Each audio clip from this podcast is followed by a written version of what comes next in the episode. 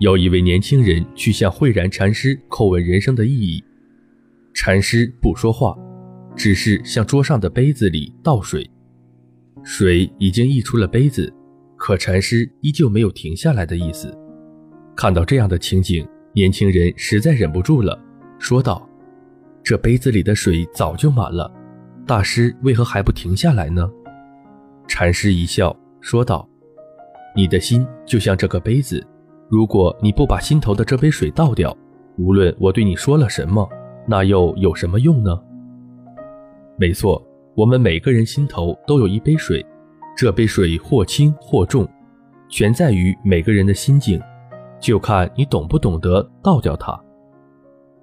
倒掉心头那杯水是一种智慧，也是一种境界。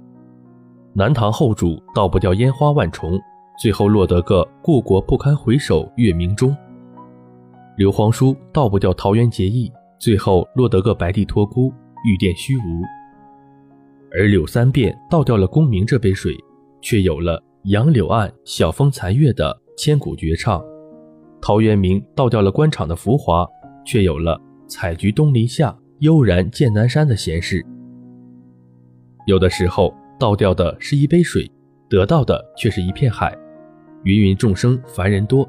红尘绕于心，琐事缠于怀，心头那杯水的滋味，甜也有，酸也有，苦也有，辣也有，都属于正常。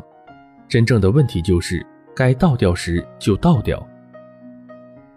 人的一生要做的事情太多，一辈子说长不长，说短也不短，可如何让那么多的白天和黑夜过得愉快而充实呢？黑格尔说过，既然生活是琐碎的。那么，就让我们谈谈哲学。他的意思就是，让心头的那杯水常换常新，方能映出云卷云舒，花开花落。有一首诗说的特别好：“出门寻春不见春，脚步踏破岭头云。归来偶把梅花嗅，枝头春色已十分。”所以说，我们不必去苦苦寻找春色。只要倒掉心头的那杯水，春色自然满心间呀。